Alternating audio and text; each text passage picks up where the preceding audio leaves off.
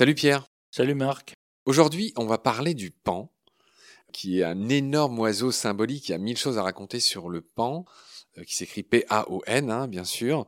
On va tout de suite dire son nom dans différentes langues. En allemand, c'est der Pfau, P-F-A-U. En anglais, c'est the peacock. En espagnol, pavo real ou pavone. Et en italien, pavone. Voilà. Pierre, par quoi pourrais-je te lancer Peut-être ben, tout simplement d'où vient son nom? Oui, alors, du latin pavo, voilà. Pavo pavonis, donc euh, on retrouve euh, tous les noms qui viennent d'être évoqués, qui viennent tous de ce latin. Alors attention, en espagnol, il faut bien ajouter real, car sinon, pavo tout court, c'est le dindon. Donc c'est un très bel oiseau. On a dit déjà à plusieurs reprises que Buffon était plus un grand littéraire qu'un grand scientifique. Et voilà ce qu'il dit à propos du pan. Si l'Empire appartenait à la beauté et non à la force, le pan serait sans contredit le roi des oiseaux. Voilà, ça n'apporte pas grand-chose à la biologie de cet oiseau. Certes, mais on va y venir. Pierre, le pan dont tu parles, on va quand même préciser, c'est le célèbre pan bleu donc Pavo cristatus, c'est le nom de ce pan qu'il y a dans les jardins, zoologiques avec ses fameuses ocelles sur sa queue qu'il étale comme ça devant les femelles. C'est vraiment un des faits euh, chez les oiseaux les plus connus de tout le monde. Cet oiseau bleu métallique incroyable, euh, ça ressemble à des ocelles. Est-ce que Pierre, c'est pas le moment que tu nous racontes une des légendes euh, qui est attachée au pan? Oui, non, mais ce pan, le pan mâle, hein, est absolument étonnant. Et bien sûr, la mythologie grecque ne pouvait pas euh, ne pas y trouver une interprétation.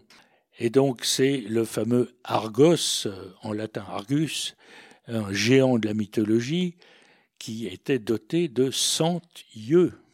Cent yeux pour pouvoir bien espionner. Et Héra, la sœur et femme de Zeus, lui avait demandé de surveiller Io. Io, qui a été transformé en génis, son ennemi et qu'elle tenait prisonnière. Mais Hermès, sur l'ordre de Zeus, a tué Argos pour libérer Io. Et pour se consoler, Héra a transporté les yeux de son héros sur le plumage d'un oiseau. Ce fut le pan. Voilà, on ne manquait pas d'imagination.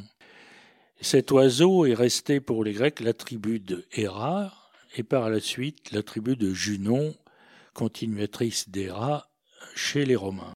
D'accord, Pierre. Donc, tu viens de parler des ocelles du pan, donc ces magnifiques taches sur sa queue, le pan qui fait la roue. Hein. La roue, une roue tremblante d'ailleurs. C'est quand le pan euh, fait sa cour, euh, c'est assez extraordinaire à voir. Donc, il fait sa roue, il agite les plumes de cette roue. Ah oui, en plus, il les fait trembler aussi des fois. Je vois qu'il y a trois espèces au moins de pans. Alors, on vient de citer le pan bleu Pavo cristatus. Il y a le pan du Congo Afropavo congensis. Et il y a le pan spicifère Pavo muticus qui se ressemblent pas vraiment. Hein. Je laisse celles et ceux qui nous écoutent euh, regarder euh, à quoi il ressemble. Et puis, il y a aussi, euh, cher Pierre, ce pan tout blanc, mutation du pan bleu, qu'on trouve parfois dans pareil dans certains jardins. Oui, oui, j'en ai vu à plusieurs reprises. Enfin, c'est un pan albinos en fait. Hein. Alors, et il y a bien sûr un oiseau proche qui s'appelle l'argus lui-même, hein, qu'on verra à une autre occasion. Et sans euh, oublier les pans qui sont des papillons.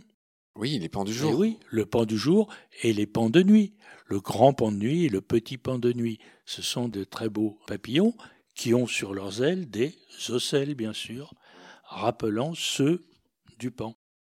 Oui, c'est vrai, de belles ocelles qui elles-mêmes figurent des yeux et qui, on pense, ont un rôle, alors pas seulement pour décorer, hein, mais on pense que ça effraie des éventuels prédateurs de voir ces choses qui ressemblent à des yeux euh, dans le cas des papillons. Pierre, il est temps de parler du cri du pan, comment dire, il, en a un très fort. Donc on dit que le pan braille ou criaille, et il y a aussi, euh, quand il fait son fameux léon là, on dit qu'il paonne. Oui, voilà. Et puis alors il se pavane, le pan se pavane. Et alors là, il y a un petit piège. Le pan qui se pavane, on se dit tiens, bah oui, pavot, pavane. Sauf que le verbe pavaner ne vient pas du tout de là, mais vient d'une danse italienne typique de la ville de Padoue. Mais Padoue en italien c'est Padova, et au lieu de Padova, souvent on dit Pava, et d'où se pavaner. Alors curieusement, euh, La Fontaine lui dit que le pan se panade, verbe qui ne s'est pas tellement euh, conservé. Alors panade venant tout simplement de pan, hein, euh, directement de pan. Il y a deux fables de La Fontaine. Le jet paraît des plumes du pan, on en a parlé à propos du jet justement, et le pan se plaignant à Junon. Alors le pan se plaignant à Junon, c'est vraiment très amusant. Le pan trouve qu'il n'a pas un beau chant, justement. Junon le console en lui disant qu'il n'a peut-être pas un beau chant, mais qu'il est très beau. Pierre, je voudrais t'offrir un poème de Prévert, un très court poème euh, qu'il a publié dans Parole, qui est un de ceux que j'adore, qui commence ainsi. Le pan fait la roue, le hasard fait le reste, Dieu s'assoit dedans, et l'homme le pousse on dirait presque un haïku de Jacques Prévert qui met en scène le pan. Je voulais te l'offrir. Et puis voilà, Pierre, est-ce que tu veux ajouter quelque chose sur le pan? Peut-être son importance en Inde. On a parlé de la mythologie grecque, le fait que le pan est un attribut de Héra. Mais en Inde, on voit beaucoup de sculptures représentant le pan et on voit des pans en liberté, euh, des pans sauvages.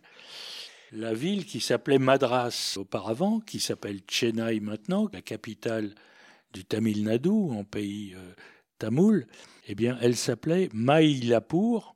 Pour, ça veut dire ville, et Maïla, ça vient de Mayal, le pan. Donc, en quelque sorte, Chennai, c'est la ville du pan. Oui, et tu dis que c'est sous la forme d'un pan que Shiva y était vénéré euh, dans cette ville à Madras. Donc le pan, c'est Hera pour les Grecs, mais c'est Shiva pour les Indiens. Intéressant, Pierre. Merci de faire ce pont. Merci beaucoup, Pierre, pour tes immenses lumières. J'aurai le plaisir de te retrouver très vite pour parler d'un autre animal. D'ici là, prends soin de toi. Salut. Salut, Marc.